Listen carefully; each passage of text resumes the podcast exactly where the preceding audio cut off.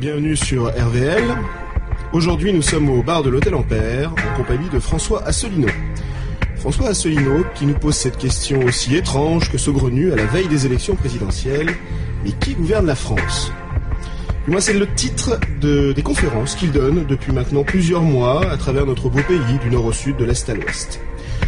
Bref, si je vous dis que François Asselineau est né la même année que la communauté européenne, si je vous dis que François Asselineau était narc, ancien élève d'HEC, inspecteur général des finances, cerise sur le gâteau, si je vous dis que François Asselineau a travaillé au plus haut niveau de l'État, dans les cabinets ministériels des gouvernements Balladur, Juppé.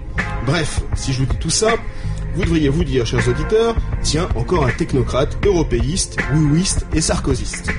Eh bien, patatras, François Asselineau n'est rien de tout ça. Les adjectifs qui se terminent par iste, François Asselineau serait plutôt anti-sarkozyste, anti-européiste et surtout gaulliste, tendance souverainiste. Alors, finalement, pourquoi cette question gouverne la France quand l'actualité, justement en France, c'est la course à la présidence? Très en forme, on retrouve le petit Nicolas, Kazakh bleu toque blanche, talonné de près par la souriante Ségolène, Kazakh rose toque bleu.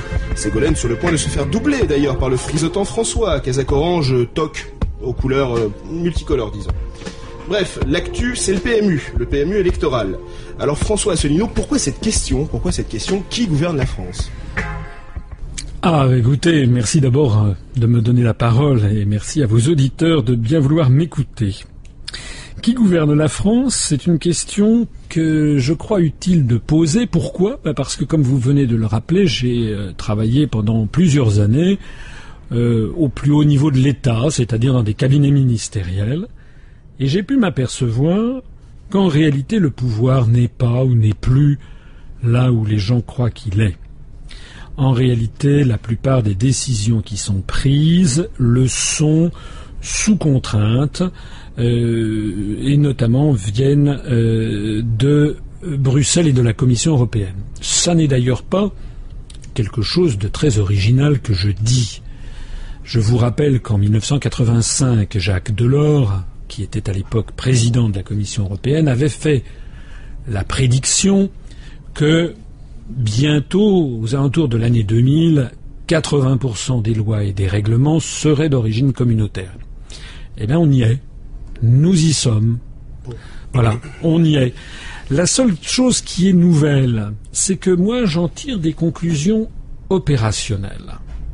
Je tiens, c'est-à-dire, ben, c'est-à-dire que je tiens à, avertir mes concitoyens du fait que ça, c'est important.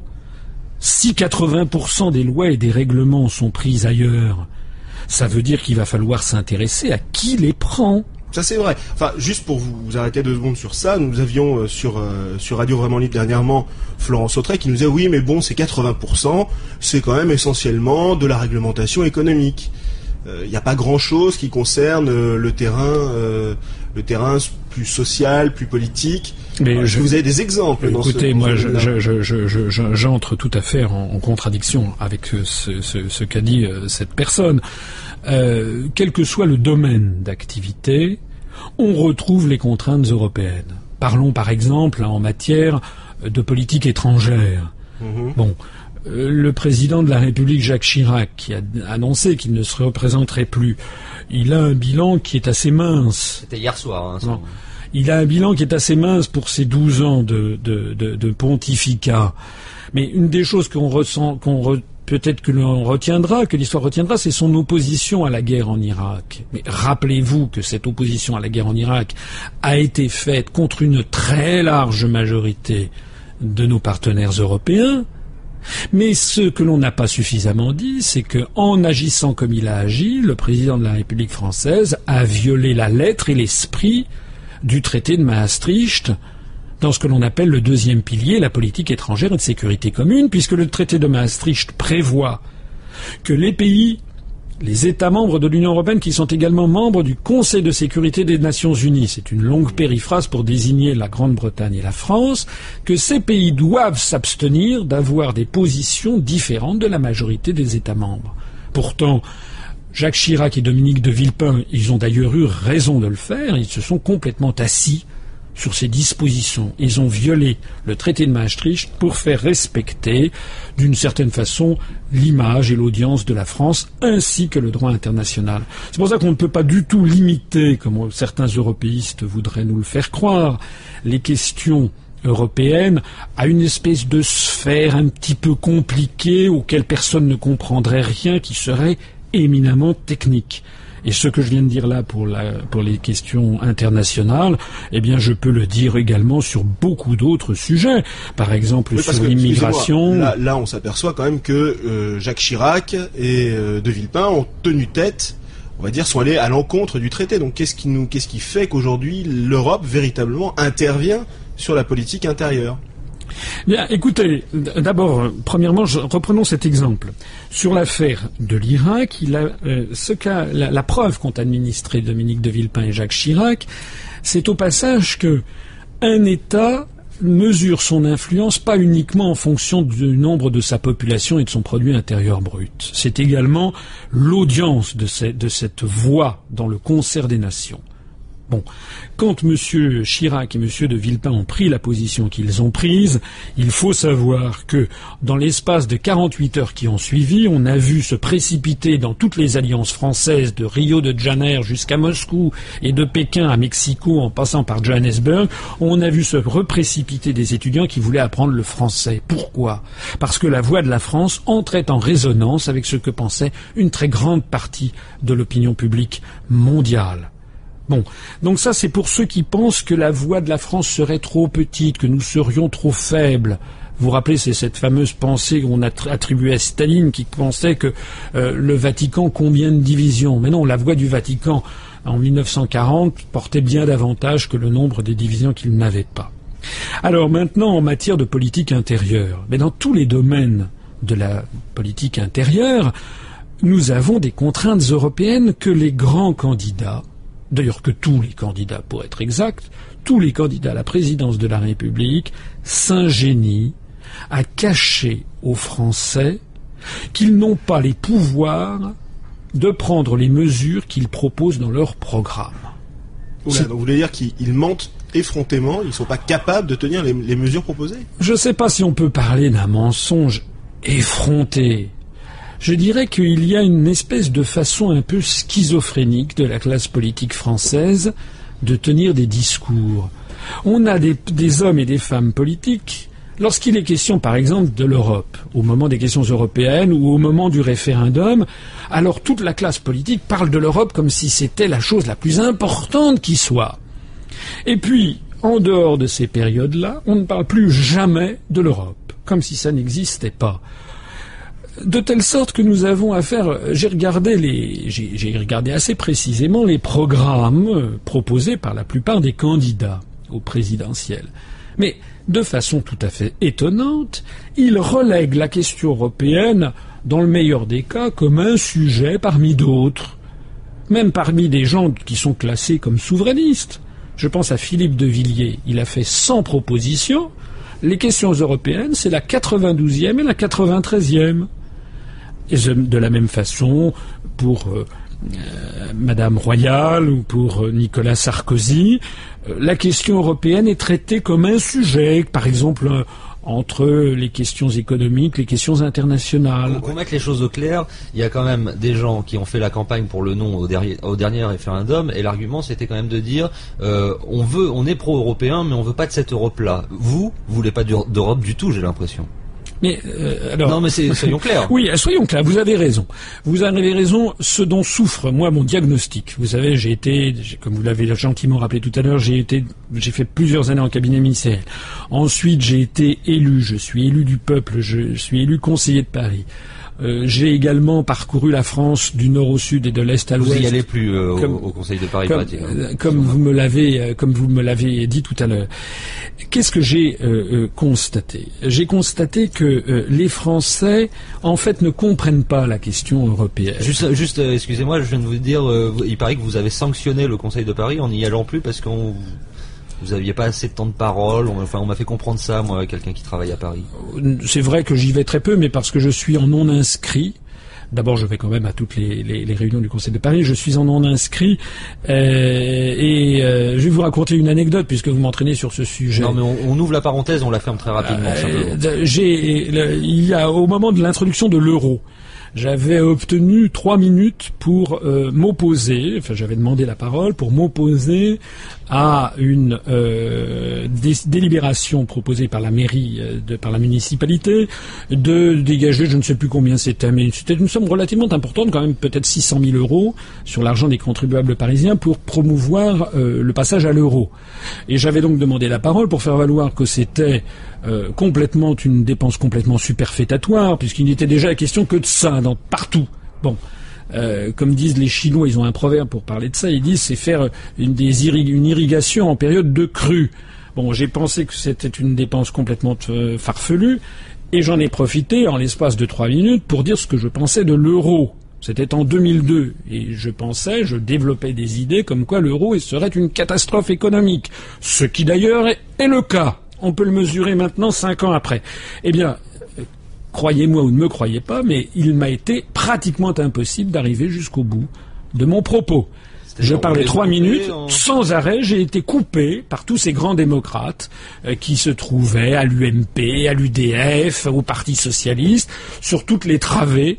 Euh, il y avait que, à la limite que les communistes et puis les chevènementistes qui n'ont pas fait de tohu-bohu, on m'a empêché de parler.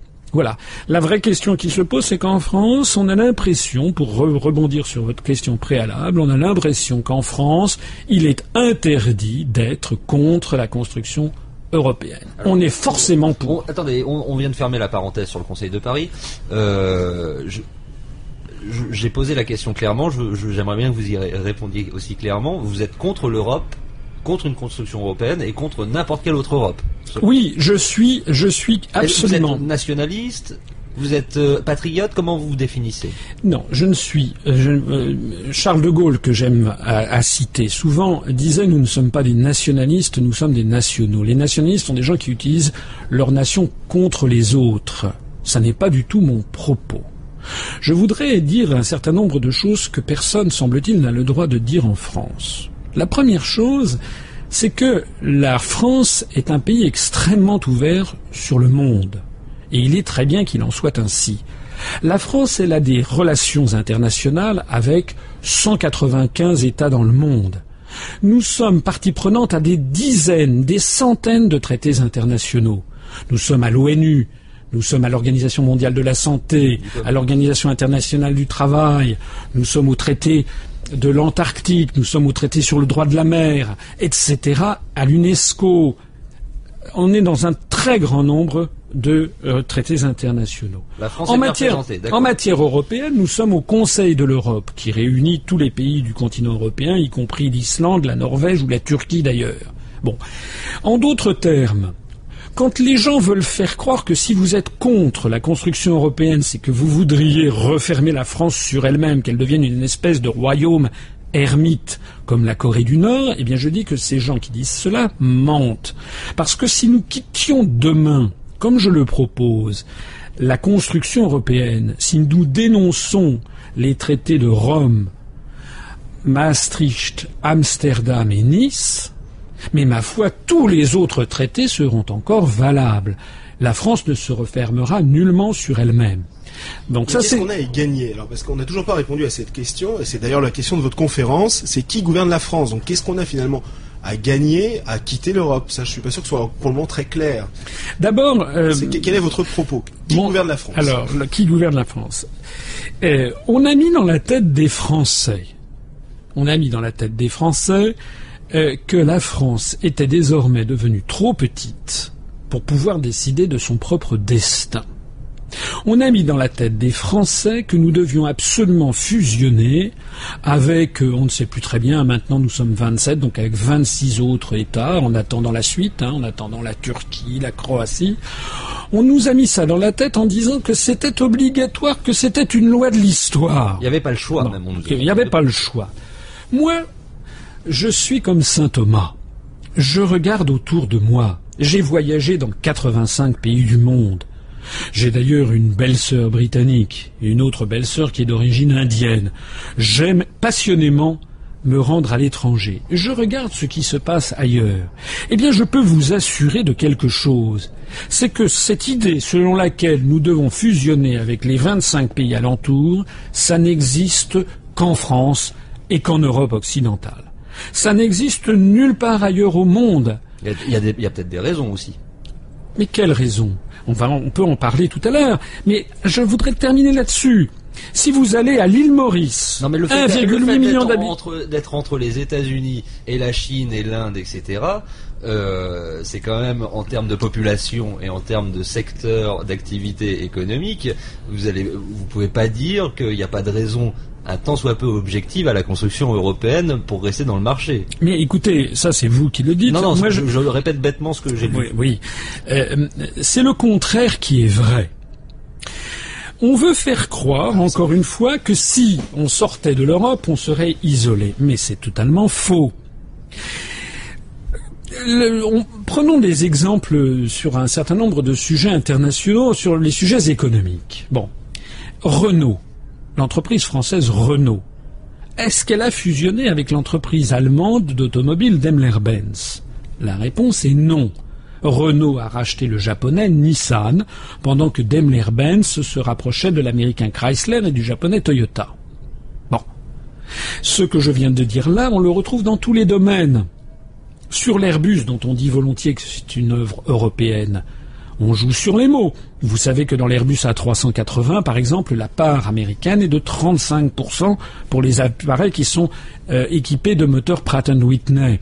On va pas trop rentrer dans la technique parce que enfin c'est euh, alors c'est oui, compliqué là. C'est un peu compliqué, mais alors si 35%, moi ça me dit rien. Euh. Bah, prenons un exemple. Dans l'Airbus, Airbus, les Britanniques viennent de quitter le consortium Airbus. Mm. En revanche, dans l'Airbus A380, les Américains sont extrêmement présents, mais aussi dix entreprises japonaises, deux entreprises australiennes, une entreprise canadienne, une entreprise malaisienne, etc. Zéro entreprise slovène, zéro entreprise finlandaise. Charlie Hebdo a titré dernièrement sur Airbus Cash ou Crash. Votre avis là-dessus? Oui, ça, ce sont les jeux de mots de, de, Charlie Hebdo que je lui laisse. Non, euh, le canard enchaîné, pardon. Ah, c'était le canard enchaîné. Bon, euh, oui, ça, ça, fait partie des jeux de mots, mais c'est pas, pas ça qui est important, à mon avis. Ce qui est important, c'est que Airbus, c'est une coopération internationale. Vous savez ce que dit ah bah euh, actuellement euh, Airbus a, effectivement a des soucis à se faire vis-à-vis des Américains.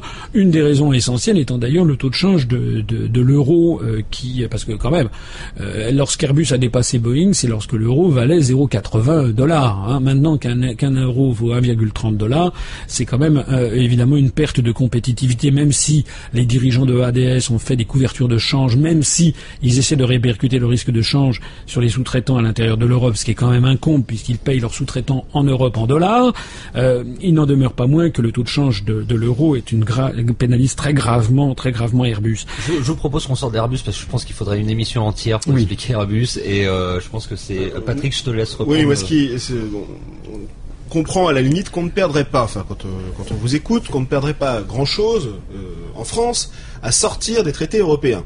Moi, j'aimerais vraiment qu'on réponde à cette question. Qu'est-ce qu'on a à y gagner finalement à en sortir Écoutez, si par exemple nous sortons des traités, l'Europe aujourd'hui a un problème. simplement. Qu'est-ce qu'elle cause comme problème en France En quoi Est-ce qu'on perd notre indépendance euh euh, Bien sûr. Euh, par exemple, au moment de la Constitution européenne, un grand débat est né au milieu du peuple français qui était la directive Bolkestein cette directive Bolkestein qui prévoit la libre installation pour tous les métiers de service. Bon, ça veut dire qu'à terme, euh, non seulement des plombiers polonais, comme on en a beaucoup parlé, mais aussi des avocats roumains, des notaires hongrois viennent s'installer en France et, peuvent être payés au tarif de leur pays d'origine. Bon, les Français se sont mis vent debout contre cette directive. Ce qu'il faut savoir, c'est que cette directive n'est jamais que l'application au secteur des services du traité de Rome et que donc il faut être cohérent. Ça n'avait rien à voir avec la Constitution européenne, mais ça avait tout à voir avec le traité de Rome. La question qui se pose, c'est que cette construction européenne nous vole dans tous les domaines de l'activité notre droit à décider souverainement des politiques que souhaitent les Français. On parlait, on a abordé tout à l'heure l'OMC. Eh bien, la France n'est pas à l'OMC. Enfin, elle en est membre, bien entendu. Pascal mais Lamy est français, il me semble, non? Oui, mais Pascal Lamy a, a été le né- euh, il est le directeur général actuel de l'OMC, mais il, a- il est dans des fonctions de fonctionnaire international, donc il ne défend pas. C'est vous qui dites à propos de Pascal Lamy qu'il serait proche de service secret américain ou je confonds Non, moi, moi j'ai pas dit ça. D'accord, bon, on, on passe. Non, non. Non, non, non, je n'ai pas dit ça, mais euh, je dirais simplement qu'il fait partie de, de, de, de, de ces fonctionnaires in- internationaux euh, qui euh, ont une vision un petit peu, comment dirais-je, idéaliste, pour ne pas dire téléologique de leur action. Voilà, ils sont là pour promouvoir le monde qu'ils euh, euh, estiment devoir euh, devoir arriver. Moi, ce que je sais sur l'OMC, par exemple, c'est que la France n'est pas présente dans les négociations. La France, elle se fait représenter par un commissaire européen. Alors certains vont dire, mais c'est normal, ça va permettre de peser davantage. Eh bien, c'est le contraire qui est vrai. Parce que le commissaire européen, en ce moment, c'est un Britannique. Il s'appelle Peter Mandelson. Il représente les intérêts de la France, mais il représente également les intérêts des 26 autres États membres de l'Union européenne. Or, nous avons des intérêts extraordinairement opposés. Quand vous avez un quelqu'un qui est chargé de négocier les intérêts de 26 États qui ont des intérêts totalement différents, il a les mains complètement libres parce qu'il est sûr que quoi qu'il obtienne, il fera des heureux et des malheureux.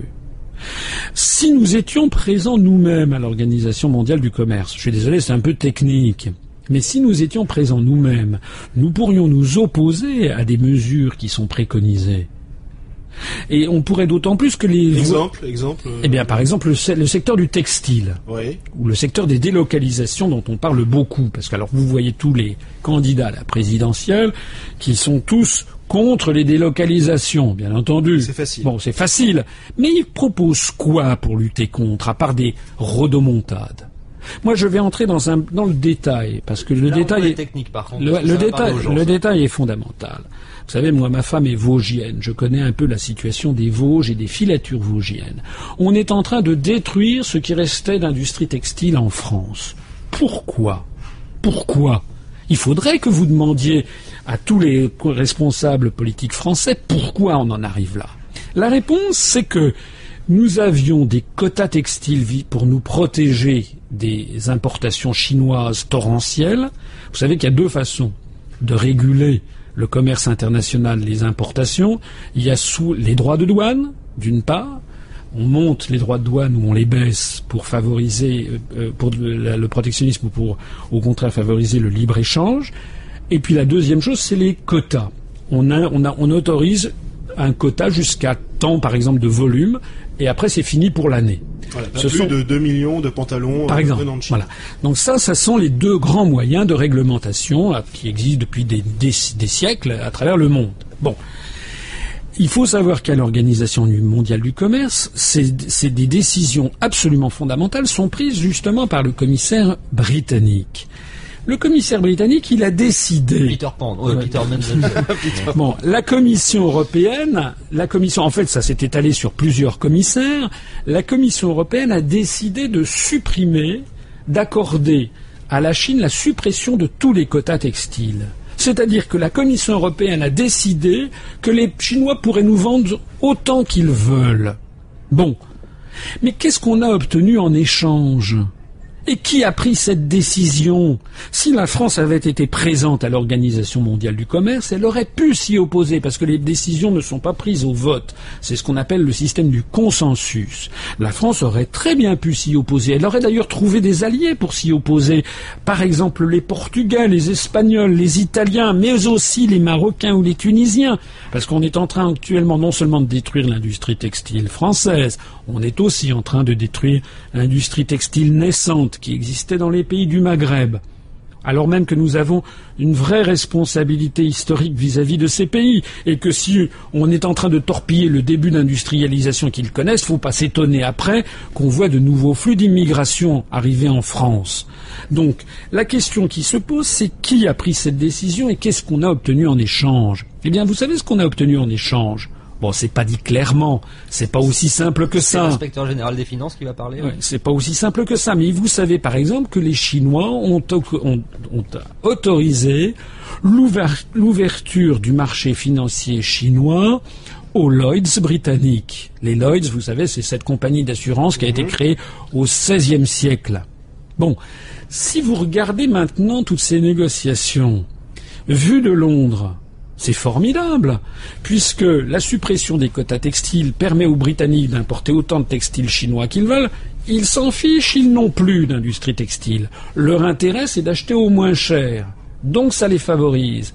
Et ils sont deuxièmement favorisés avec l'ouverture du prodigieux marché des assurances chinoises aux fameuses Lloyds britanniques. Pour les Anglais, c'est gagnant-gagnant. Regardons maintenant les affaires du point de vue français ou espagnol, italien ou portugais. Bon, nous, on avait une industrie textile, elle est en train d'être ruinée. Allez parler dans les vallées vosgiennes à tous les salariés de ces petites entreprises, de toutes ces PME. Ils n'ont plus que leurs yeux pour pleurer. Les pouvoirs publics les ont laissés tomber sur l'autel de la construction européenne. Est-ce que pour autant on a obtenu une ouverture des marchés financiers pour nos industries Beaucoup moins que les Britanniques. Voilà ce qui ne va pas, c'est que au sein de l'Organisation mondiale du commerce se prennent des décisions d'une apparence technique qui n'est pas expliquée Avec, la comparaison que vous êtes en train de faire entre la France et l'Angleterre, est-ce qu'il n'y a pas une, une explication ou du moins une tentative d'expliquer la, la forte croissance que connaît euh, l'Angleterre et aussi le chômage? C'est-à-dire le chômage qui est en train de baisser alors que nous on monte. Vous Oui, savez, il y a des courbes, hein, on, a, on a vu un peu des courbes. D'ab- d'ab- D'abord, d'ab- d'abord, ce que je, ce que je voudrais dire. C'est une question. Oui, hein. ce que je voudrais dire, c'est que euh, moi, j'en ai assez euh, de l'hypocrisie et des faux semblants. Ce que je dis là au micro, nos élites politiques et administratives le savent. Ils savent très bien que Comment vous le savez qu'ils savent? Ben, parce que j'ai fait du cabinet et j'ai suffisamment vu du cabinet Alors, alors, alors, et, vu- j'ai vu, non, j'ai vu Qui vous, suffisamment. a, qui vous a dit en privé On est d'accord, mais on peut pas le dire. J'ai vu suffisamment de ministres, mais- j'ai vu suffisamment de hauts fonctionnaires Non, là- qui savent que on, tiens, les Anglais ou les Scandinaves ou les Allemands vont nous tailler des croupières. Il faut absolument qu'on se batte. Je veux Enfin, bien vous des croire, questions mais- comme ça. Je veux bien vous croire, mais qui, qui, a- dans Vous voulez pas dire des noms dans ce cas, dites-le. Oh, bah, je- non, mais ça n'a pas, ça n'a pas une. Enfin bon. De toute façon, c'est pas dur. Vous avez travaillé dans quel Non, non, mais ça n'a pas, ça n'a pas une très grande importance. Mais les noms, les noms n'ont pas une très grande importance. Croyez-moi. En tout cas, quand je vous dis cela, je voudrais aussi vous dire autre chose puisque vous parliez de la situation britannique. On ne cesse. Attention, on- attention, si vous mentez, euh, vous êtes catholique, non Oui, si vous, si vous mentez, vous irez en enfer. Parce que là, c'est grave quand même ce que vous dites. C'est très grave. Mais non, ça n'a rien de grave. Mais écoutez, Ah bah, mais les, tout- les représentants politiques qui représentent le peuple et qui leur ment et qui dit faut pas faire ça dans le privé et ils font autre chose dans le public. Je suis désolé si ça c'est pas grave, on n'a pas la même notion de oui, gravité. mais parce qu'ils sont, ils sont pris dans un engrenage. C'est l'engrenage de la construction européenne. C'est ce qu'on me disait d'ailleurs, on tourne autour de cette question depuis le début. En France, on considère qu'on n'a pas le droit d'être contre. On est donc forcément pour. Et donc on a affaire à des hommes politiques et des femmes politiques qui sont, ou des responsables administratifs qui sont obligés d'avaler couleuvre sur couleuvre. Tout le monde sait bien que c'est pas, c'est quand même pas une grande, un grand, quelque chose de sensationnel que je vous dis quand je vous dis qu'il y a des, des conflits intra-européens. Le moindre marathon budgétaire, ça se termine dans des affres terrifiantes parce que tous les, tous les, tous les tous les pays sont obligés de lâcher des choses qui sont importantes. La question qui se pose, c'est finalement est-ce que tout ceci a du sens? Est-ce que ça a du sens de lâcher des choses absolument stratégiques en poursuivant Alors, je une vous- chimère depuis un Je vais demi-siècle vous en donner du sens. Moi, tous mes amis qui ont voté oui à la constru- à- au dernier référendum, il y a toujours un argument sur lequel j'ai un petit peu de mal quand même à les remettre en cause sur leur vote oui. C'est quand même les pays de l'Est, c'est-à-dire la Pologne, la Slovaquie, tous ces pays qu'on a un peu bavé au cours de l'histoire, qui ont toujours changé de passer d'un régime à un autre avec une économie qui est toujours tombée, etc. Là, j'aimerais bien avoir votre sentiment là-dessus.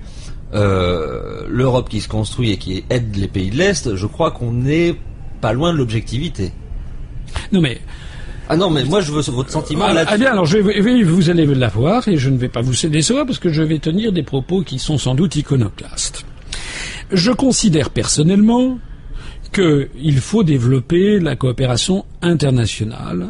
D'ailleurs, comme je le rappelais préalablement, la France est l'un des pays les plus ouverts sur le monde. Il ne faut pas exagérer, on est infiniment plus ouvert sur le monde que les États-Unis ou que le Japon, par exemple. Ça, c'est le premier point.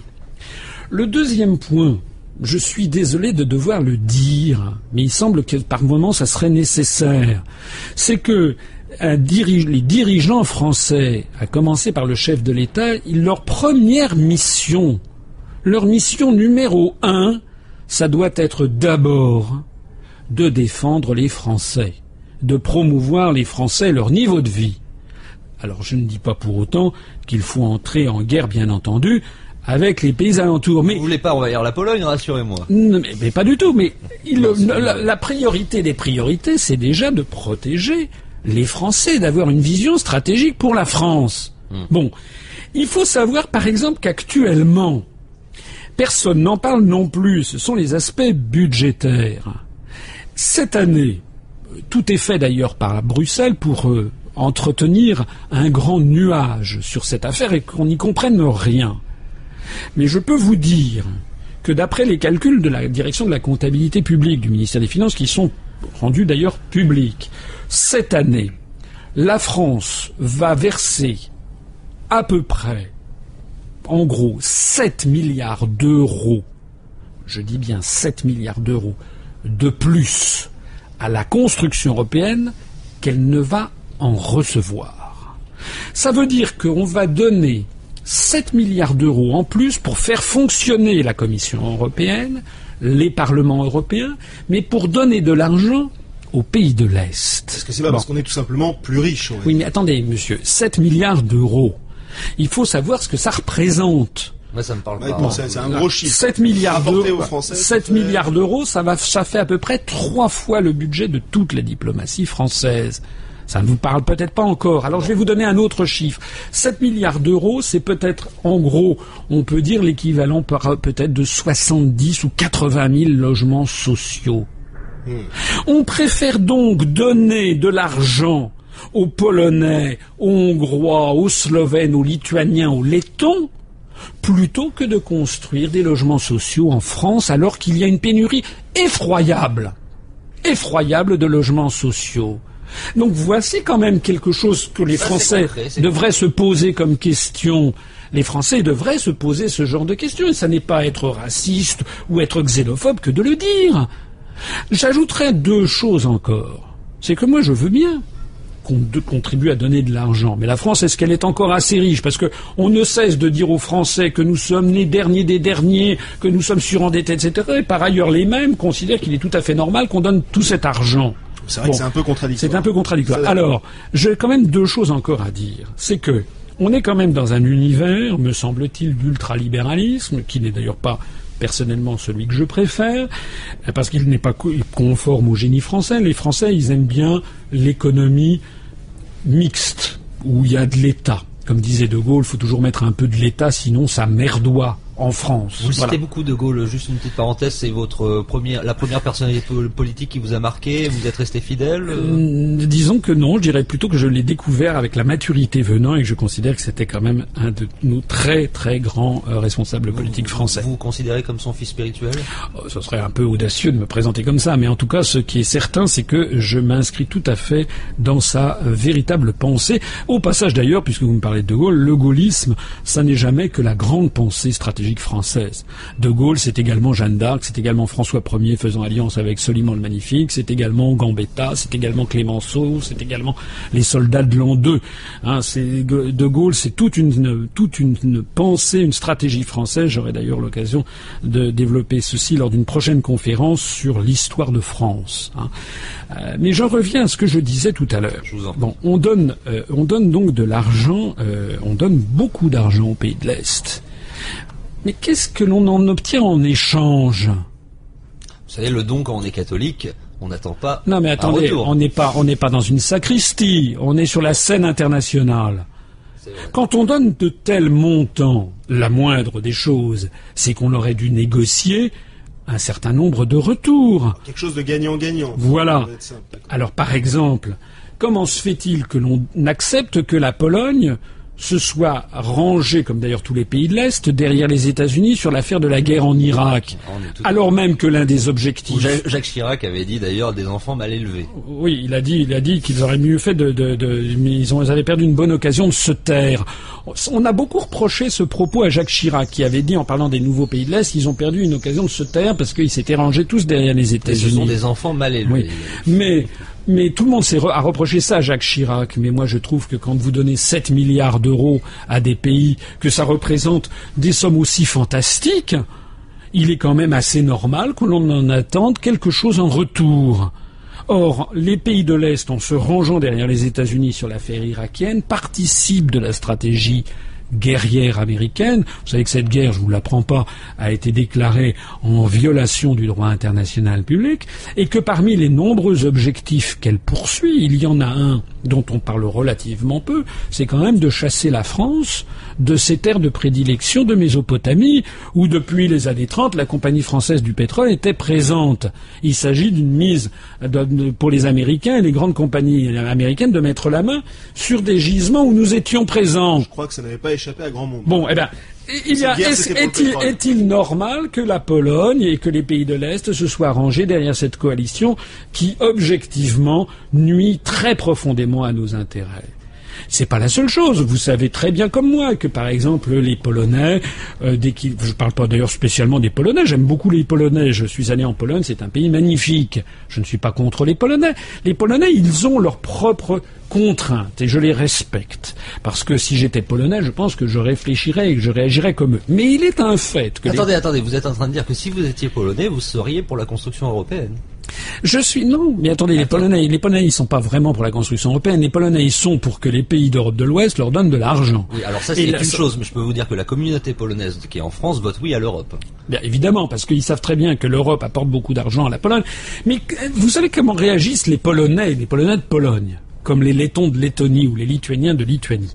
Eh bien, non, je ne sais pas parce que des fois je sais même pas comment réagissent les Français de France. Eh ben, moi je peux vous le dire parce que euh, si nous étions à leur place, nous réagirions comme eux.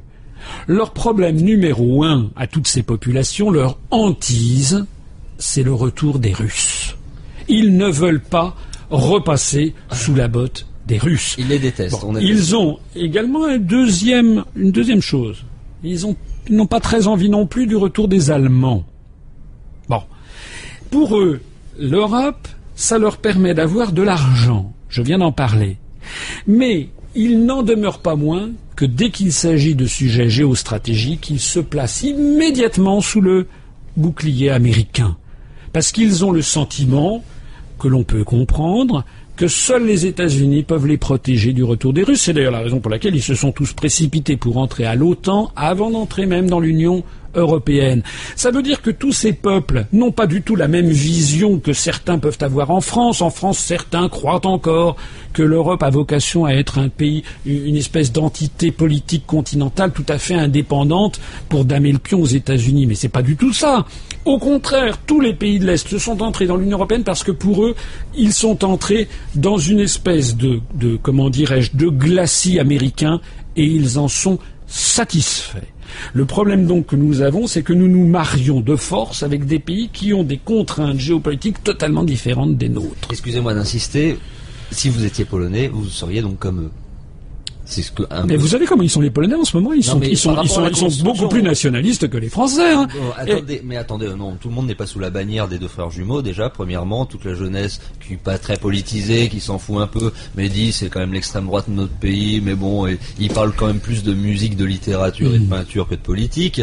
Mais cela dit, pour répondre clairement à la question, vous seriez polonais, vous seriez pour la construction européenne. Je serais. Et pour celle-là. Mais écoutez, je ne suis pas sûr qu'ils soient pour la construction européenne parce que les, résultats aux Ils sont pour leur intérêt, je reformule. les, résultats aux élections. Tout le monde est pour son intérêt dans la vie. Oui, oui, bien sûr. Mais leurs résultats aux élections, leur le résultat aux élections, euh, euh, le résultat aux élections euh, européennes, par exemple, en Pologne, où l'évolution de la scène politique intérieure polonaise montre qu'il y a une faible attirance pour la construction européenne stricto sensu, parce qu'ils ont bien compris aussi, toutes ces populations, que c'est la souveraineté de leur État qui est en train d'y passer aussi. Donc ils trouvent, évidemment, Ils trouvent des intérêts à la construction européenne actuelle puisque ça leur apporte beaucoup d'argent. Accessoirement, ça leur apporte aussi beaucoup d'emplois et, et de délocalisation. Mais aussi, ils découvrent que petit à petit, on leur vole leur souveraineté. Et là, de ce point de vue-là, ça marche, ça marche, ça marche mal. Je n'ai pas terminé. Si vous me le permettez, il y a un deuxième point fondamental, très important, dont personne ne parle, sur les questions financières. Actuellement, par l'intermédiaire de la construction européenne, nous donnons 200 fois plus par personne à chaque Polonais ou à chaque Letton qu'à chaque Marocain. On donne 95 fois plus à chaque Chypriote qu'à Tunisien. Ça, c'est la construction européenne par l'intermédiaire des fonds structurels. En d'autres termes, je voudrais poser une question que jamais je n'ai entendu qui que ce soit poser. C'est que vu des pays du Sud, la France donne des tombereaux d'argent aux pays de l'Est, avec qui nous, avons des liens euh, historiques pour la Pologne, c'est vrai, mais pour la Lettonie, la Lituanie ou Chypre, ce, nous n'avons pas de lien particulier.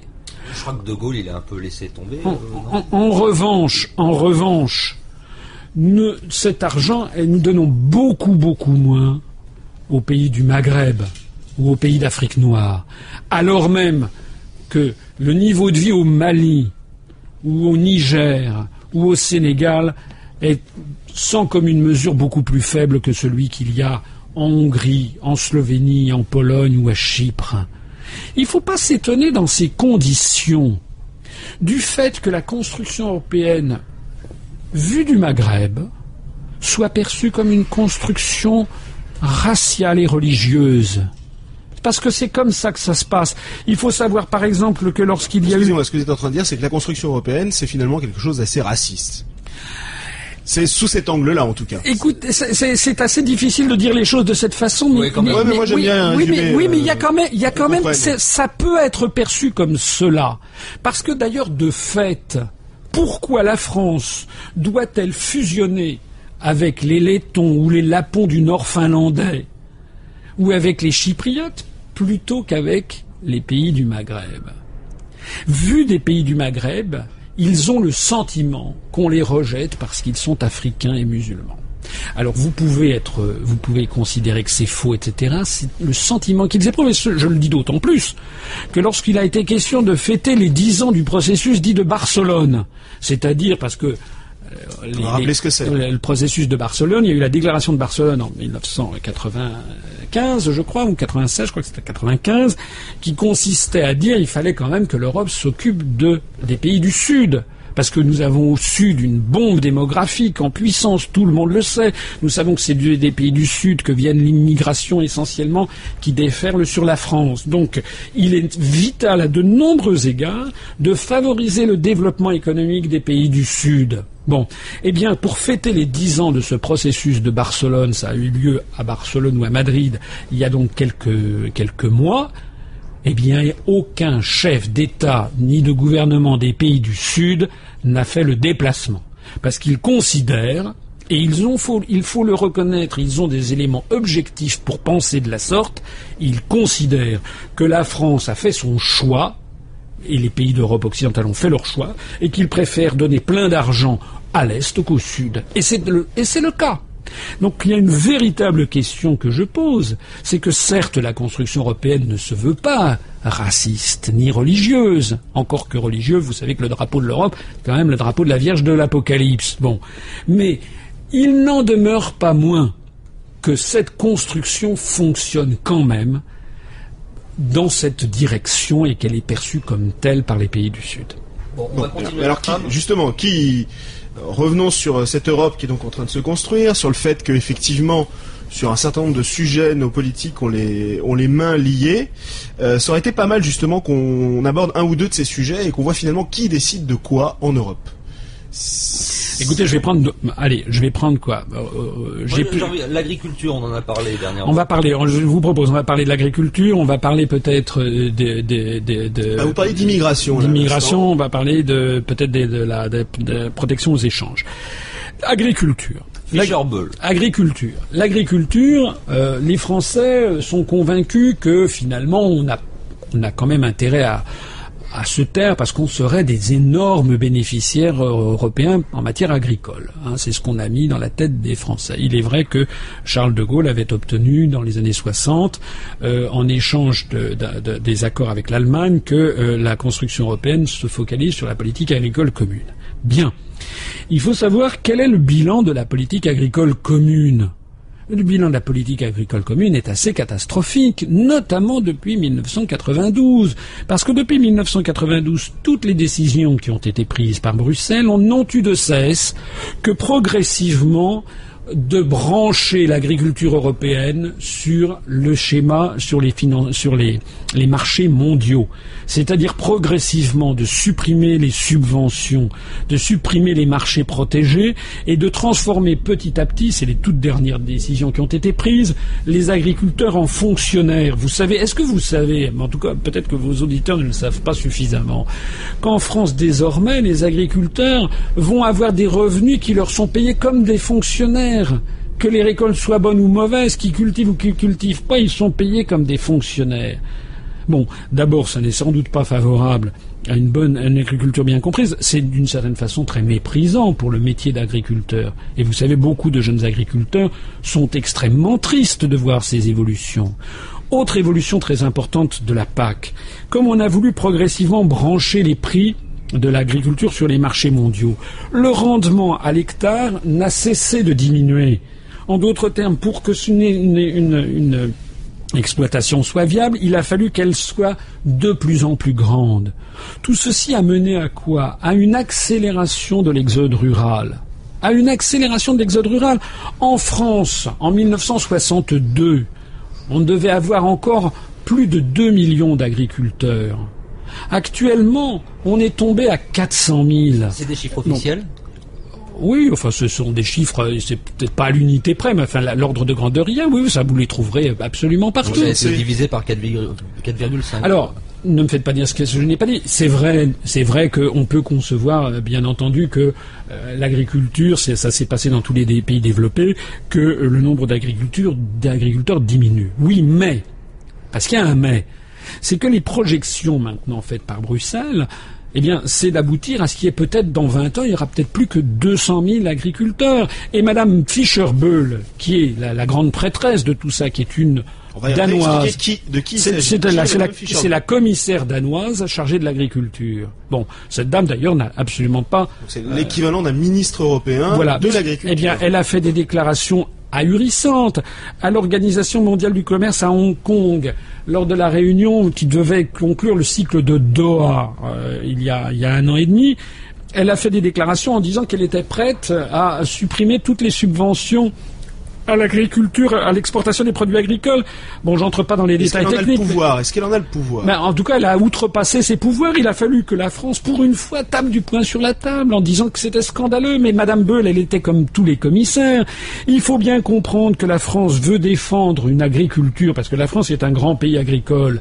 Mais vous comprenez bien que les Suédois, les Finlandais, les Danois, les Anglais, tous ces peuples nordiques qui n'ont pratiquement plus d'agriculture, eux, ils préfèrent acheter leur blé aux Argentins que l'acheter aux Français. Voilà la réalité. C'est toujours la même situation. Nous n'avons pas les mêmes intérêts. La toute dernière de Madame Fischerbull, c'est au, au vœu de cette année. Elle a annoncé, bille en tête, que les agriculteurs français, enfin les agriculteurs européens, dont les Français, eh bien, à partir de 2013, la fin de la politique, euh, l'actuelle, des accords actuels sur euh, la politique agricole commune, eh bien, ils devront se préparer à ne plus être, à ne plus travailler qu'à mi-temps. Il faut donc voir que cette dame, aînée service de la Commission européenne, prenne sur eux la décision énorme de supprimer encore des centaines de milliers d'agriculteurs et de transformer ce qui reste d'agriculture française en une agriculture fonctionnalisée de gens travaillant à mi-temps. Alors moi, ce que je dis, c'est que ça, ça ne va plus. Parce que se cache derrière des véritables choix de société et de civilisation. L'objectif de Bruxelles, c'est de transformer les agriculteurs français, de transformer les exploitations françaises dans des exploitations de type Oklahoma ou des vignobles comme actuellement nous sommes en train de boire un un très bon Pouilly. Vous savez qu'à Pouilly, les agri les, les Attendez, je crois pas qu'on a le droit de faire de, la pub. Euh, on va consommer avec modération. Ah oui, alors c'est à consommer avec. Mais euh, les, les agriculteurs français ont des exploitations, les petites exploitations que je connais bien. J'ai, je suis originaire de cette région. Euh, à Sancerre ou à Pouilly, les exploitations moyennes sont aux alentours de 8 à 10 hectares. Évidemment, ça n'a rien à voir avec les exploitations californiennes qui font 500 hectares, 1500 hectares, 4000 hectares. Voilà. Il s'agit donc d'un véritable choix de civilisation et de société. Il s'agit de transformer même le goût des aliments pour avoir des produits complètement industrialisés. L'américaine, on en voit de plus en plus euh, qui est en fût de chêne. Voilà, avec Robert Parker qui est le gourou. mais, mais on a peut-être nous le droit. Vous, vous aimez pas ça, vous, le goût vanillé, l'américaine, qui fait un effet bœuf dès le début. Oui, oui, ben, je connais bien, oui, oui, je, vois bien d'ailleurs, effectivement, dans le vignoble de Sancerre, euh, j'ai vu aussi de plus en plus de, de vins bon, on en, très bientôt pour une émission spéciale vin. Euh, mais, on va... On va terminer sur l'agriculture. Alors, sur l'agriculture, c'est quand même, c'est quand même un point très important. Est-ce que les Français, oui ou non, ont le droit de déterminer quelle va être leur agriculture? C'est quand même incroyable que l'on en soit réduit à dépendre du des désidérata de Madame Beul, qui en fait n'est elle-même que la porte-parole des grandes industries agroalimentaires qui font du lobbying à Bruxelles. Voilà la réalité des choses. Il n'y a plus de contre-pouvoir face à, au pouvoir de l'argent. D'accord. Euh, on a fait réagir Florence Autré sur euh, quelque chose de bien précis par rapport à Madame Fischer-Beul. J'aimerais bien avoir votre sentiment. Pour, euh, apparemment, vous avez un autre point de vue. Madame Fischer-Beul, donc euh, pardon, c'est pas c'est pas ce que je voulais dire, c'est que aujourd'hui euh, euh, il y a une problématique concernant les grandes chaînes de distribution qui font que les agriculteurs démargent, démargent, démargent leurs produits, leurs tomates, leurs pommes de terre, etc. passons.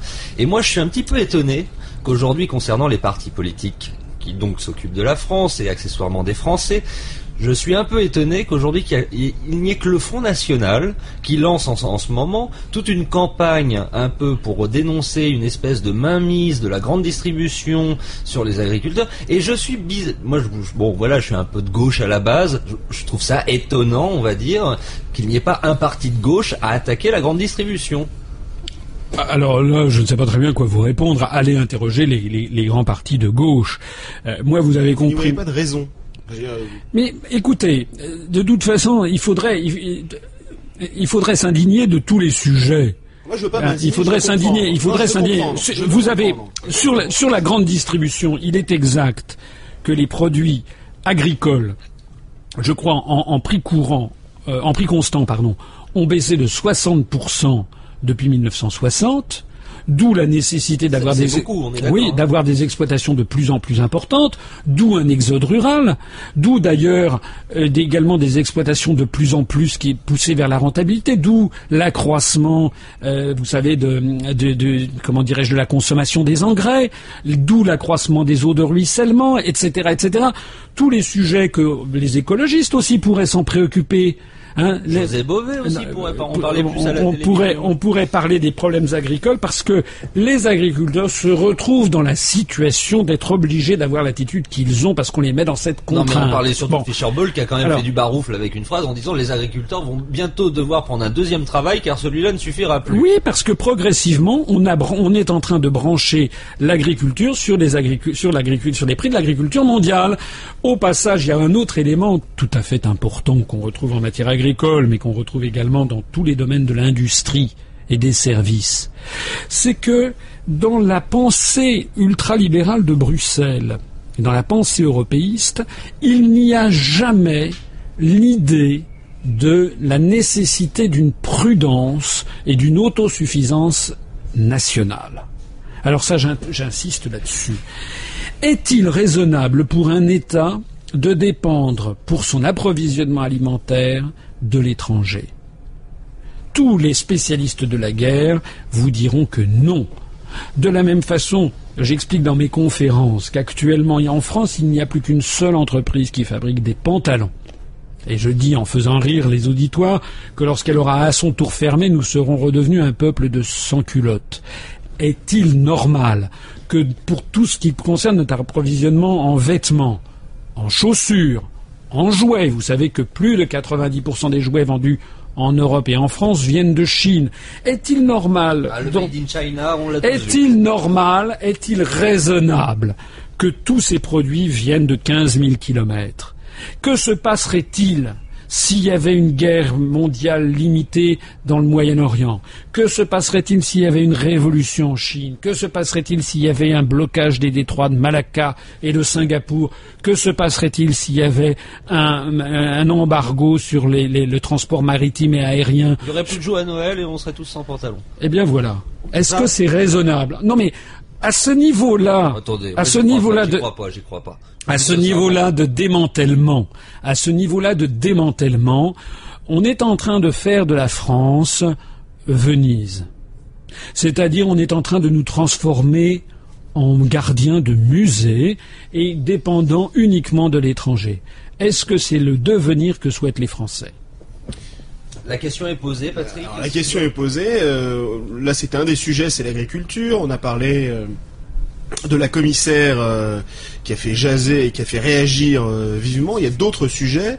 Euh, L'immigration, par exemple. L'immigration, c'est quand même la France qui dicte sa politique immigratoire. Alors là aussi, euh, je vais être obligé de, de peut-être de, euh, euh, comment dirais-je, Encore iconoclaste? d'être un peu iconoclaste. Euh, Rien ne me laisse plus songeur que lorsque j'entends les candidats à la présidence de la République formuler des propos définitifs sur les questions d'immigration. Le dernier truc en date, c'est que Monsieur euh, Nicolas Sarkozy, qui doit avoir peur de ne pas franchir la barre du premier tour, Votre ancien Bon. ami, hein, Nicolas Sarkozy. euh, comment? Enfin, L'ancien chef du parti dans lequel vous étiez avant de démissionner. Ah Oui, j'ai été très brièvement membre vous, de. vous avez de- été un de- peu en contact euh, intimement avec lui enfin, Non, non, j'ai jamais été en non, contact non, intimement. non, mais intimement, avec- je vais reformuler, mais est-ce que vous avez mangé avec lui? Jamais. Jamais. Non. Ah, ça c'est un point d'honneur apparemment. Non, c'est pas un point La d'honneur. façon dont vous l'avez dit, jamais. Mais non, non, non. J'ai, il m'est arrivé de rencontrer Nicolas Sarkozy pour une raison très simple, c'est que j'étais au Conseil général des Hauts-de-Seine, le directeur de cabinet de Charles Pasqua, et le 1er avril 2004, Nicolas Sarkozy a succédé à Charles Pasqua, et donc il m'a trouvé, si j'ose dire, dans les murs, dans les bureaux, dans, et donc il m'a convoqué. Il était venu lui-même avec son Vous avez été propre. convoqué par Nicolas Sarkozy. Eh ben c'est normal, il venait d'être élu président. Il est venu avec son propre directeur des services et son propre directeur de cabinet, qui en, l'oc- en l'occurrence était d'ailleurs une, une- une- une jeune femme. Et, donc il m'a dit, monsieur, euh, ben, voilà, je suis venu avec mon équipe, donc vous n'avez plus de, place ici. Donc on a discuté. Il m'a reçu d'ailleurs de façon très très ch- ch- chaleureuse, enfin euh, sympathique, mais il était venu, ce qui est normal. Enfin, je ne lui reproche rien du tout. Il est normal que lorsqu'il y a une nouvelle équipe qui arrive, il, vient avec ses avec son directeur. Donc euh, non non non non. Moi, je ne fais pas une fixation pour ou contre Nicolas Sarkozy. Je dis simplement que comme il a probablement peur de ne pas franchir la barre du premier tour. hein, parce qu'il se voit concurrencé sur la droite par Jean-Marie Le Pen et sur sa gauche euh, par François Bayrou. Bon, et que moi, de ce que j'ai pu voir en circulant à travers la France, beaucoup de Français en ont plus que par-dessus la tête du choix imposé entre Nicolas Sarkozy et Ségolène Royal. Et comme les Français sont un peuple indiscipliné, je n'exclus pas qu'il y ait de grosses surprises au premier tour de l'élection présidentielle et que les Français prennent un malin plaisir à voter pour les candidats qui n'avaient pas été présélectionnés par les médias. Alors, une fois que j'ai dit ça, je vois que M. Sarkozy a lancé une polémique en disant qu'il allait créer un ministère de l'immigration et de l'identité nationale. Bon, alors, on jase là-dessus, la gauche prend des allures de prend des, des euh, pousse des cris d'orfraie, euh, euh, comme s'il s'agissait quasiment d'un lepénisme rampant, etc., etc. Bien. Moi, je dis que tout ça, c'est de la comédie, c'est de la commedia dell'arte, comme on dit en Italie, parce qu'il faut. Venise, Commedia dell'arte, Oui, mais oui, ben, c'est assez cohérent. Oui. Eh bien, parce qu'il faut savoir que les grandes décisions en matière d'immigration sont déjà prises et elles ont été prises par Bruxelles. Premièrement, Pardon? Par Bruxelles, par première. Bruxelles qui décide de. Mais bien entendu, premièrement, premièrement, nous avons, nous sommes dans les accords de Schengen. Monsieur Nicolas Sarkozy, il est quand même ministre de l'Intérieur depuis euh, des mois et des mois et des mois. Il l'a été deux fois d'ailleurs. Bon. En quoi son passage place Beauvau a-t-il spécialement changé la situation en matière d'immigration clandestine? La réponse, tous les Français le savent, ça n'a rien changé à rien. Et bien moi je n'attaque pas Nicolas Sarkozy là-dessus, je dis que c'est logique, puisque nous sommes dans les accords de Schengen d'une part et dans le traité de Rome d'autre part qui prévoit la libre circulation des personnes. Bon, nous sommes dans un système où nous avons démantelé nos surveillances aux frontières. Est-ce que vous êtes allé, je suis allé très récemment à, à. Eh bien, entre Hendaye, du côté français et du côté espagnol, on est en train de démolir les toutes dernières cahutes qui existaient. Non seulement il n'y a plus de douane, il n'y a plus de police de l'air et des frontières, mais il n'y a même plus maintenant de, rien. Il n'y a même plus de, baraquement pour euh, éventuellement recréer une frontière. Il n'y a plus rien. C'est comme si on était en, race campagne, on passe totalement librement. Pareil avec l'Italie à Vintimille, pareil avec sur le pont de Kela avec l'Allemagne, pareil avec la Belgique. Ça c'est l'Europe, c'est l'Europe. La question de l'immigration, l'immigration choisie, c'est en dehors de l'Europe. Attendez, attendez, j'essaie d'être de faire un discours construit. Donc déjà, vous ne pouvez pas dire que vous allez limiter ou légiférer, réglementer l'immigration dans la mesure où des, des, dizaines de millions de personnes franchissent les frontières terrestres de la France sans que nous puissions le surveiller.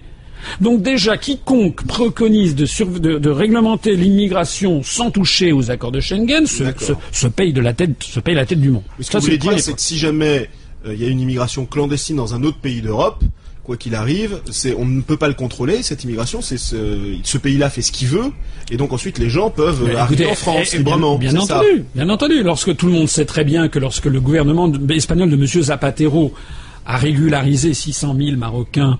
Tout le monde sait très bien qu'au bout de quelques années, ces, ces, centaines de milliers de Marocains pourront venir, s'ils le souhaitent, s'installer librement en France, au nom de la libre circulation.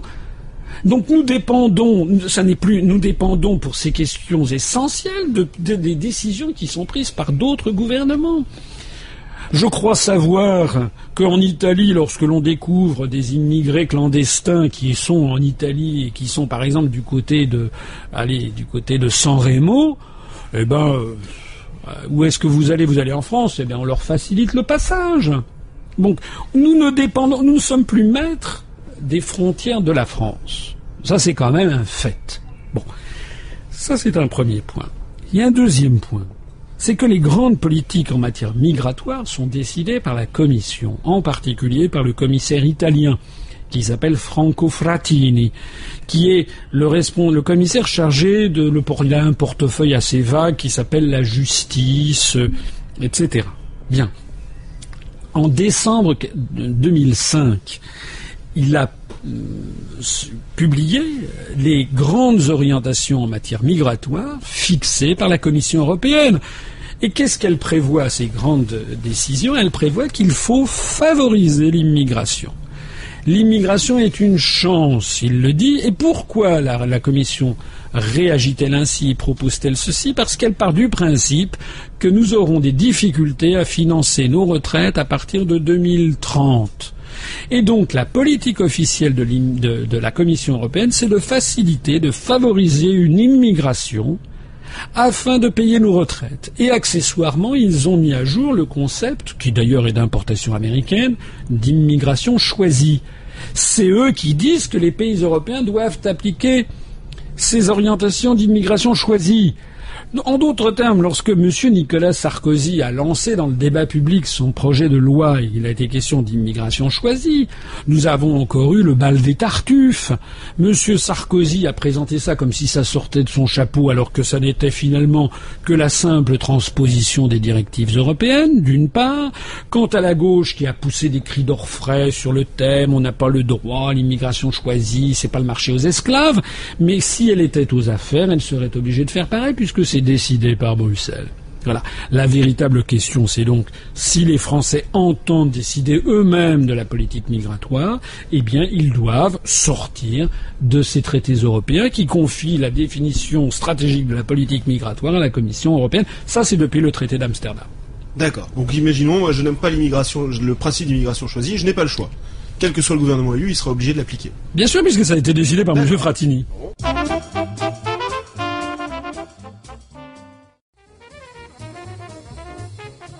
Alors, un mot rapidement, parce que au cours de votre conférence, à laquelle nous avons assisté, euh, et c'est comme ça que nous sommes venus à vous inviter, vous parlez beaucoup des commissaires européens et de leurs liens avec les États-Unis. Il y a quand même une sorte de moule un, commun, on, on dirait qu'ils sont tous faits dans le même moule, il y a des liens. Alors vous soulignez qu'il y a 10 commissaires sur 25 qui ont des liens très étroits avec les États-Unis. Pour le moment, on n'en a pas parlé.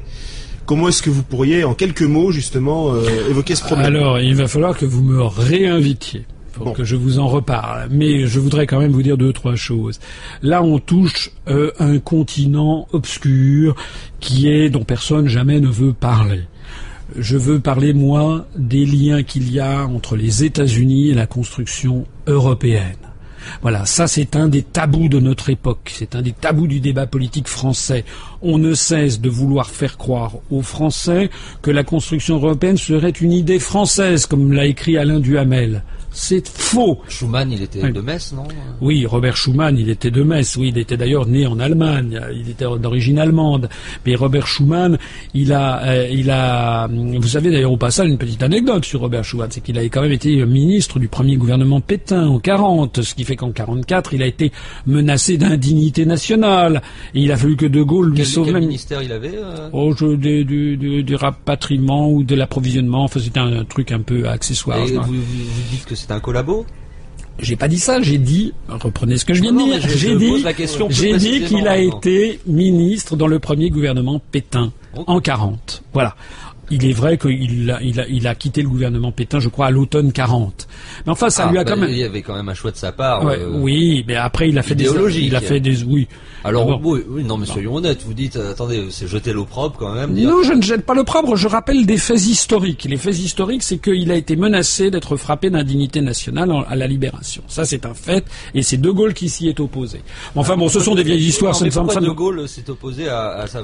On parle quand même de quelqu'un. Parce qu'il ne faut pas oublier que De Gaulle, contrairement à l'image que certains ont voulu faire de lui, il a quand même, c'était un homme d'État.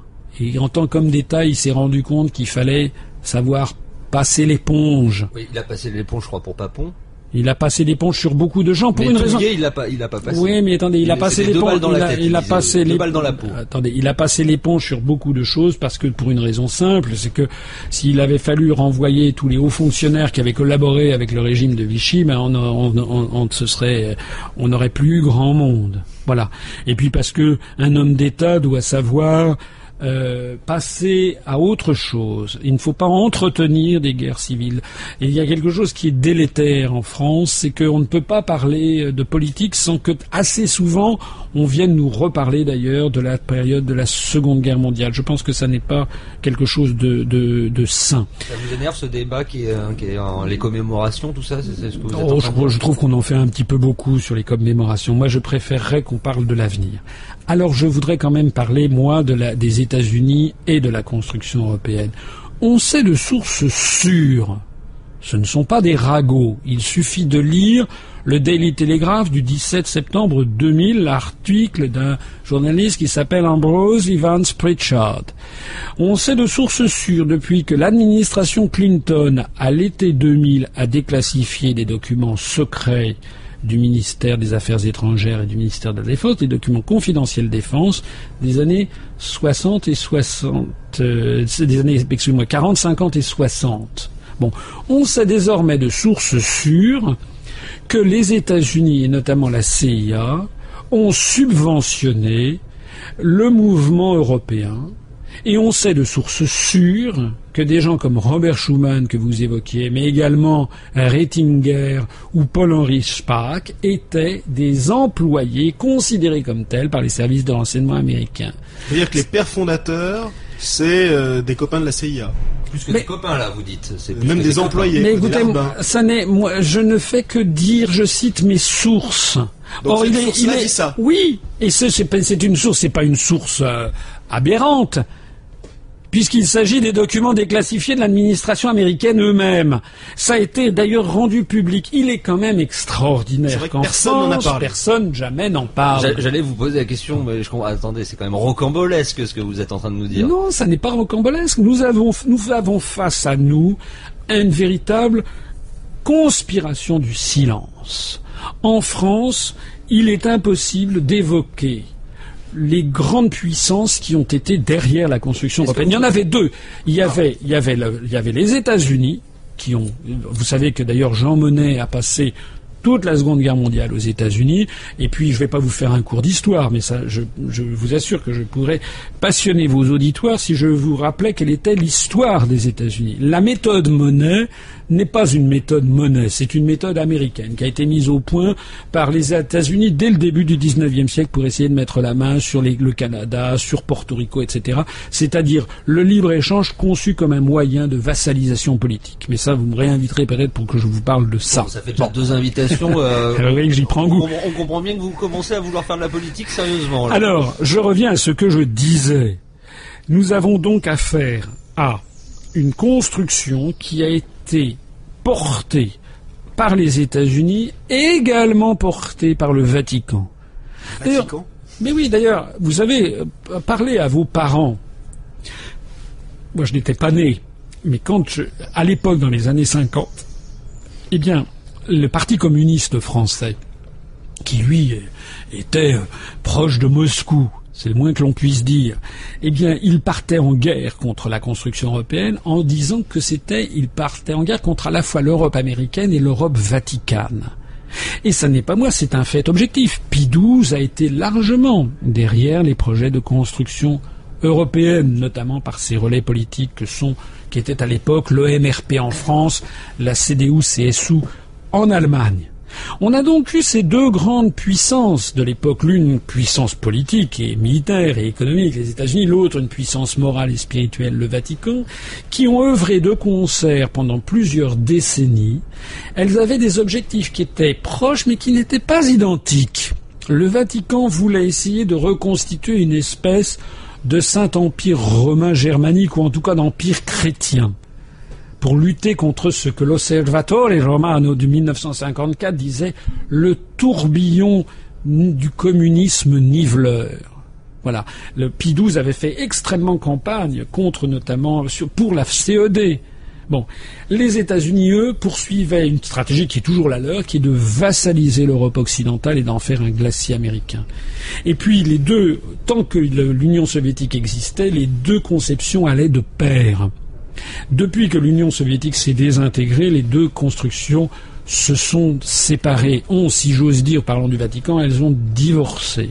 Et puis, il n'est un secret pour personne que le Vatican et l'Église catholique a perdu beaucoup de son audience en Europe occidentale et donc pèse beaucoup moins. L'affaire Rocco Buttiglione, vous savez, qui a été remercié, qui était un homme très proche de Jean-Paul II, témoigne de l'affaiblissement de la pensée Vaticane sur l'Europe. Quelque chose qui est très important, c'est par exemple le fait que l'Europe se soit battue avec les Kosovars musulmans contre les Serbes. Bon, là on voit que c'est le triomphe de l'Europe américaine contre l'Europe vaticane.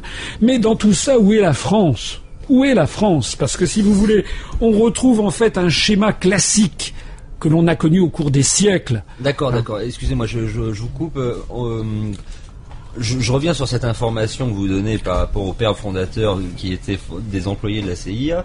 Euh, on va faire une petite parenthèse média parce que ça nous intéresse quand même. On a on a fait une radio parce qu'on n'était pas forcément satisfait de ce qu'on entendait. On, on grappille toujours des bonnes choses à droite à gauche, mais bon. Euh, quelle est votre réflexion sur le fait, est-ce que vous voyez, alors je vais, je vais orienter un peu ma question, hein.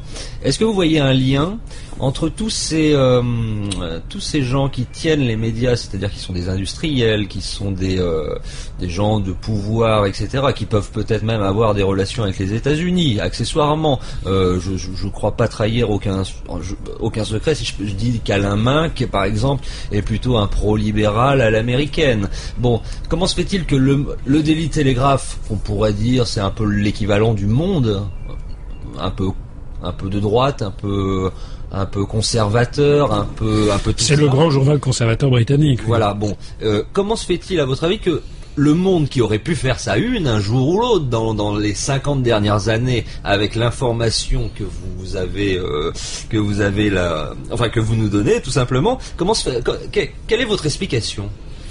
Écoutez, euh, c'est un petit traquenard que vous me tendez. Moi, je crois ah que nous avons affaire, nous avons affaire à des auditeurs qui sont des adultes et qui sont intelligents. Ils Ah. doivent donc, ils doivent donc Nos, nos réfléchir. auditeurs sont les meilleurs. Ils doivent donc réfléchir par eux-mêmes. Moi, je leur donne des pistes de réflexion. C'est un fait que le monde n'a jamais glosé là-dessus, ou alors il en a peut-être... Non, je crois qu'il n'en a jamais parlé. En revanche, le monde, vous l'avez remarqué, le journal Le Monde, tous les samedis, il a un, un- un supplément qui est en anglais, du New York Times. Voilà, ça c'est un fait. Ça nous a pas Bon. échappé. Ça ne vous a pas échappé. Ça, c'est comme ça. Ça fait partie de ce genre d'éléments d'information qu'il faut qu'il faut avoir. Euh, Il y a beaucoup d'autres choses dont on ne parle pas et qui sont des faits. Il y a eu ce, cette déclaration extraordinaire de François Mitterrand. François Mitterrand, c'est quand même un type qui a été président de la République pendant 14 ans. Avant de mourir, à la fin de son deuxième septennat, il reçoit, je crois que c'était à l'Élysée, Georges-Marc Benamou, journaliste du Nouvel Observateur, qui veut faire un, livre sur lui, qu'il a d'ailleurs fait, qui est sorti chez Plomb et qui s'appelle Le Dernier Mitterrand. Et François Mitterrand, qui a passé 14 ans à l'Élysée, au pouvoir suprême, qui est à quelques semaines de mourir, donc il a, il n'a vraiment plus rien à perdre. Eh bien, il a dit à Georges-Marc Benabou ce que l'on appellerait son testament politique, comme on parle du testament politique de Colbert ou de Richelieu. Qu'est-ce qu'il a dit? Il a dit les Français sont en guerre, mais ils ne le savent pas. C'est une guerre sans mort, une guerre invisible, une guerre sans mort apparemment, mais une guerre à mort. Ils sont voraces, les Américains. Trois petits points de suspension. Et ça, c'est écrit noir sur blanc dans le dernier Mitterrand paru chez Plomb. Ça doit être en euh, quelque chose comme euh, 1996 ou 97. Voilà.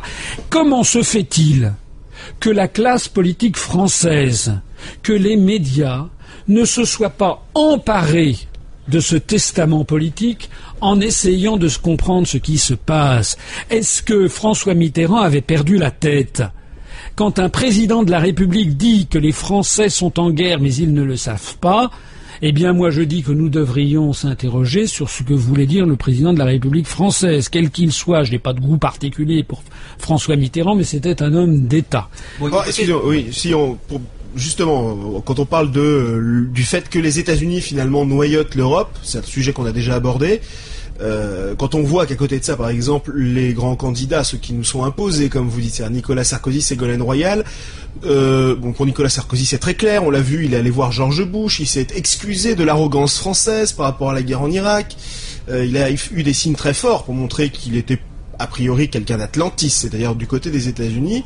Euh, on pourrait se dire, tiens, finalement, même si Ségolène Royal est pour le oui à l'Europe, elle est moins atlantiste que Nicolas Sarkozy. Est-ce que c'est le sentiment que vous avez? Malheureusement, je vais vous détromper. Oh, qu'est-ce qu'il est iconoclaste cet invité Je voudrais quand même rappeler ou à, à- à- à informer tout simplement nos auditeurs. Il y a quelque chose qui est très étonnant dans la politique française. En janvier 2006, personne ne parlait de Ségolène Royal. Personne. Dire pile un an, enfin un an, un mois. Ah, voilà. Il y a un an et trois mois, personne ne parlait de Madame Royal. Enfin, personne. On en parlait plutôt moins que de Madame Aubry. Bon, Madame Royal avait quand même euh, montré patte blanche, si j'ose dire, puisqu'au moment de la, cons- de la- du référendum sur la Constitution européenne, elle est apparue comme une des égéries du oui. Bon, puis après, elle était retombée dans une espèce de d'anonymat médiatique. Et puis d'un seul coup, à partir de février 2006, et moi j'ai mis de côté toute une série de couvertures de journaux, Madame Royal a eu droit aux couvertures de journaux, de news magazines, d'émissions de télé, d'émissions de radio d'une façon extraordinaire. Moi j'ai d'ailleurs une question à poser. J'aimerais bien que Madame Royal, elle me donne son truc. On va lui demander Comment après. Comment fait-on pour avoir d'un seul coup d'un seul accès à toutes les couvertures de journaux? Et on a vu le Nouvel Observateur, l'Express, le Point, le Parisien, Tous, etc. tous, tous, faisaient vu. plusieurs semaines de suite parfois. Est-ce que c'est elle, etc. Alors en fait, le truc, je le sais. Donc je vais le révéler à vos auditeurs. Madame Royal, elle a été lancée par une agence de publicité qui s'appelle Ogilvy puisqu'une des amies de Madame Royal s'appelle Nathalie Rastoin. C'est d'ailleurs pas des grands secrets, il suffit de lire. Là, pour le coup, c'était dans, quelques journaux, on l'a vu en petite note en bas de page, que la conseillère communication de Madame Royal, c'était Nathalie Rastoin, directrice générale de Ogilvy France. Mais ce qu'il faut savoir, c'est que Ogilvy est une grande agence de publicité qui appartient à un très grand groupe américain, qui s'appelle le groupe WPP, qui est présidé par euh, la, personne qui dirige le groupe WPP, c'est un Américain qui a été chef adjoint du cabinet du président Clinton à la Maison Blanche. Et ce groupe WPP possède de très grandes entreprises dites de lobbying qui sont en fait des grandes agences de désinformation. J'ai nommé Hillon Knowlton et Burson Marsteller. Tout ça sont évidemment des informations qui ne sont pas sur la place publique, dont personne jamais ne vous parlera. Mais d'un seul coup, on comprend mieux que Madame Royale, elle a été lancée avec une campagne de marketing et de publicité extrêmement professionnelle, on l'a pu le mesurer. Elle a donc été lancée par des intérêts qui étaient au moins en partie venus d'outre-Atlantique. le Parti démocrate? Bah, écoutez, certains pensent que Monsieur, certains pensent que euh, WPP euh, ayant à sa tête euh, l'ancien chef adjoint du cabinet de Clinton, ça serait un peu le Parti démocrate. Certains peuvent penser que, à la limite, ben, Nicolas Sarkozy serait le candidat officieux du Parti républicain américain. Vous vous rappeliez d'ailleurs un juste titre qu'il a été reçu par le président George W. Bush, tandis que Madame Royal serait la candidate officieuse ou préférée du Parti démocrate. C'est possible. Moi, là-dedans, je laisse les gens réfléchir en fonction de, leurs propres, de leurs propres hypothèses. Sachant qu'on n'a pas de preuve définitive de ça. Non, bien entendu. Il y a des, on va souligner existent. Oui, oui, il y a des liens. Et d'ailleurs, vous savez, les Français, vous le rappeliez en début d'émission, moi j'ai pu le mesurer. J'ai parcouru la France du nord au sud et de l'est à l'ouest. Les Français, d'une certaine façon, ils le sentent. Oh, ils sont pas capables de mettre des mots parce que personne ne leur a jamais expliqué. Mais les Français, ils sentent qu'il y a quand même beaucoup de manipulation derrière tout ça. Ils sentent, les Français, ils ont compris que ça fait des mois et des mois et des mois et des mois qu'on a voulu leur faire croire qu'ils n'avaient le choix qu'entre deux candidats seulement. Et comme les Français ne sont pas des anglo-saxons ni des Américains, eh bien je pense qu'ils vont faire un bras d'honneur à cette classe politico-médiatique et que nous allons rigoler au mois d'avril prochain. Alors...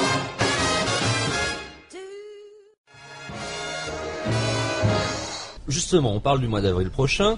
Euh, on va parler des candidats très rapidement. On est en train de dire, en gros, pour résumer, que la, la bipolarisation qui nous est imposée sont deux candidats pro-atlantistes, pour aller vite. Hmm. Euh, qu'est-ce qui reste? Il reste le souverainisme dont vous vous honorez, je pourrais dire. Et, mais pourtant, il y en a d'autres des souverainistes. Il y a Nicolas Dupont-Aignan qui est, je crois, très gaulliste. Il y a Monsieur De Villiers qui est quand même euh, qui se pose là. Et euh, qu'en pensez-vous? Et pourquoi n'êtes-vous pas avec eux? Alors, je vais vous. Moi, je comprends qu'on soit pas avec De Villiers déjà. Hein. Enfin bon, c'est mon petit sentiment parce que bon, bref. Je, je ne, je, je, je, je, je ne voudrais pas que vous m'entraîniez trop dans une analyse politicienne. C'est la fin de l'émission, il nous reste 12 minutes maximum. Bon, je ne voudrais pas que vous m'entraîniez dans une analyse trop politicienne. pas faire d'analyse politicienne, mais je pense à Nicolas Dupont-Aignan. J'ai quand même le, je vous entends parler depuis tout à l'heure, vous tenez un discours qui va à l'encontre euh, du mot d'ordre de l'UMP et il, un petit petite information qui ne nous a pas échappé, c'est que Nicolas Dupont-Aignan quand même, il a beau raconter qu'il a quitté l'UMP, il n'empêche qu'il est toujours sur les listes de l'UMP. En particulier, il se présente, il va se présenter dans la huitième circonscription de l'Essonne sur les listes de l'UMP. Donc Nicolas Dupont-Aignan, il a l'UMP, pas l'UMP, c'est pas très clair. On, on sent qu'il y a comme une magouille politique là-dessous. Donc ma question c'est est-ce que vous vous mettez à part parce que c'est des choses que vous constatez Oui, moi je suis à part. Je suis à part parce que euh, ce que vous dites de, Nicolas Dupont-Aignan, effectivement, Monsieur Devedjian, le ministre à la télévision, a, révélé aux Français que euh, le DLR, le mouvement de Monsieur Dupont-Aignan, était financé par l'UMP, notamment par des députés UMP qui lui faisaient euh, les virements nécessaires. De la même façon, si vous regardez, arnaque. arnaque, ça je vous laisse, je vous laisse le mot. Il est un peu excessif mais bon, il y a un non, il y a, il y a un problème en France qui est le problème du souverainisme. Le problème du souverainisme, et je le sais d'autant plus que j'ai été au RPF de Charles Pasqua, le problème du souverainisme, ce sont des mouvements qui se prétendent gaullistes, hein, mais qui, au moment fatidique, ben, il n'y a plus personne. Et au moment fatidique, ils se rangent du côté de l'U, soit de l'UMP quand ils sont de droite, je pense notamment à, DLR, au RIF, au RPF, au MPF. Et s'agissant de la gauche, ben, vous avez vu que M. Chevènement, il est allé à quatre pattes euh, chez Madame Royal. Moi, ce que je dis de tout ceci, c'est que ces mouvements devraient d'abord se poser des vraies questions. C'est ce que j'essaie de faire. N'attendez pas de moi que je donne des conseils de vote, parce que d'abord tout le monde s'en ficherait. Les gens, ils vont voter. C'était pas le but de la question. Les gens, les gens, ils vont voter en leur propre âme et conscience. Moi, ce que je dis, c'est que la classe politique française, la situation politique, la scène politique française a besoin d'un nouveau mouvement politique. Un mouvement politique qui appelle les choses par leur nom. Vous savez, Confucius vivait en 500 avant Jésus-Christ, à peu près à la même époque que Socrate, que Lao Tzu et que le Bouddha. Vous êtes taoïste aussi? Non, je ne suis pas taoïste, mais je connais assez bien la culture chinoise. Ah. J'ai vécu au Japon également. Mais vous êtes plus Tao que Mao, je crois. en tout cas, je peux vous dire une chose, c'est que dans les entretiens de Confucius avec ses disciples, c'est notamment dans l'entretien numéro 13, l'un des disciples dit à Confucius, c'est en moins 500 avant Jésus-Christ que ça se passe. Il lui dit, maître, quel est là le secret de bien gouverner?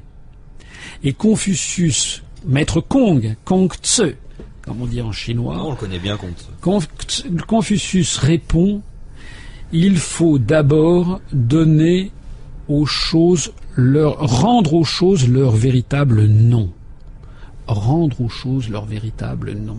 C'est-à-dire que pour Confucius, qui est à la base de la pensée chinoise, il faut d'abord bien nommer les choses.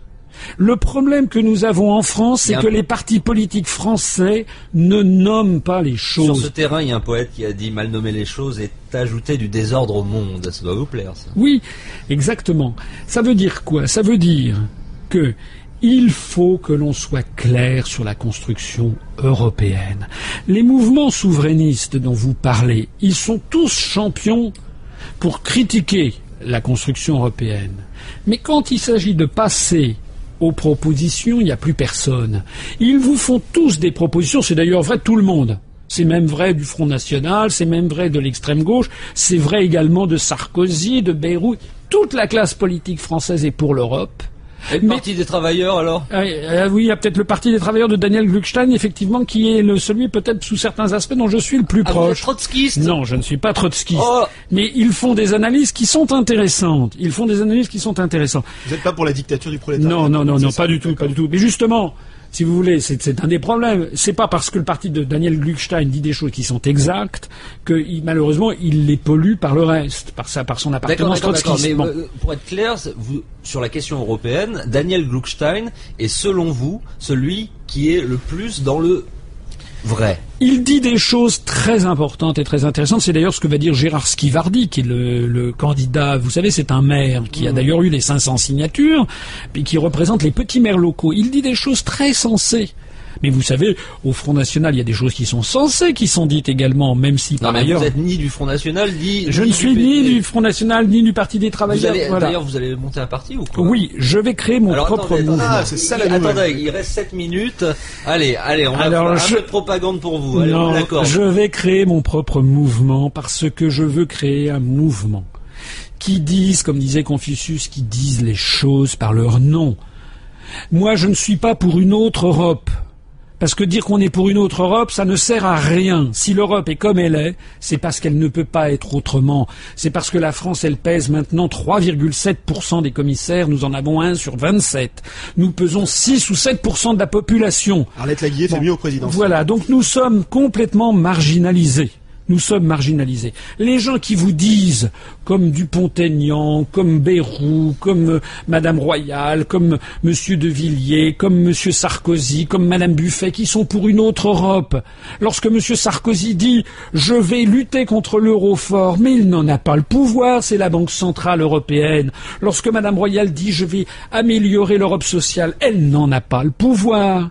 Là donc la réalité qu'il faut regarder en face, en tout cas que je propose aux Français de regarder en face, c'est que nous devons désormais finir avec cette utopie au pouvoir qui nous promet des lendemains qui chantent depuis un demi-siècle.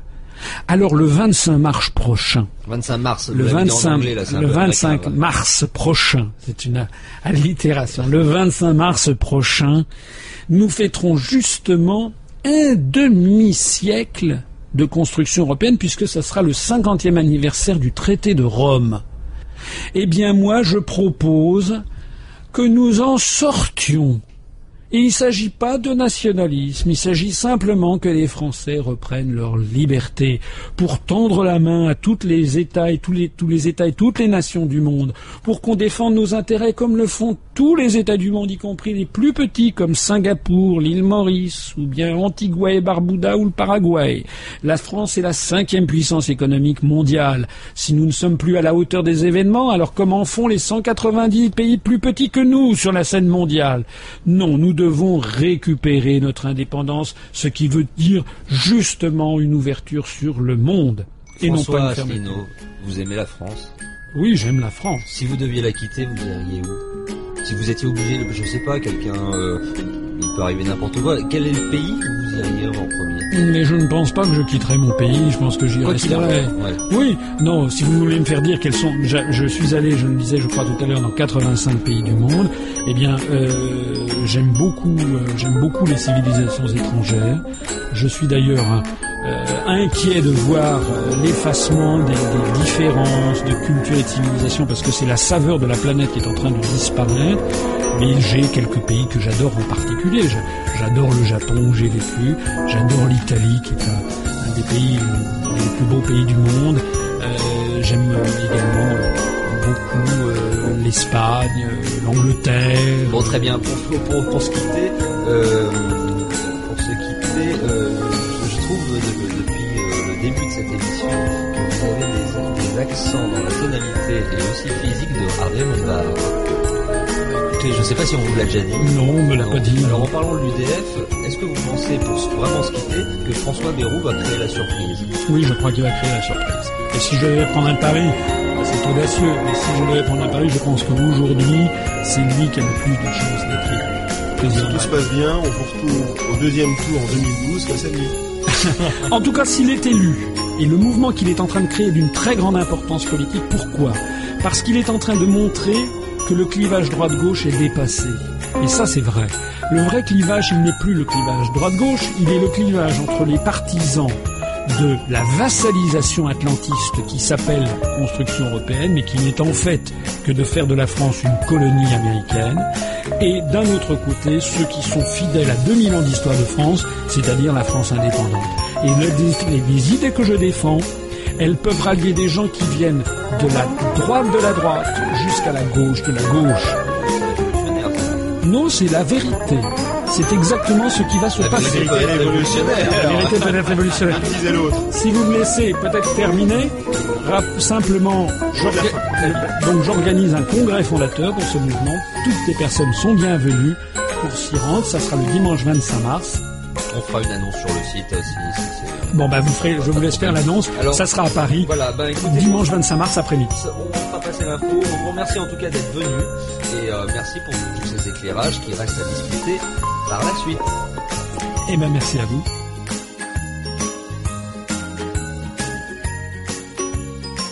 Je n'habite pas sous un Tipeee, mais vous pouvez mettre un pouce bleu ou vous abonner. Salut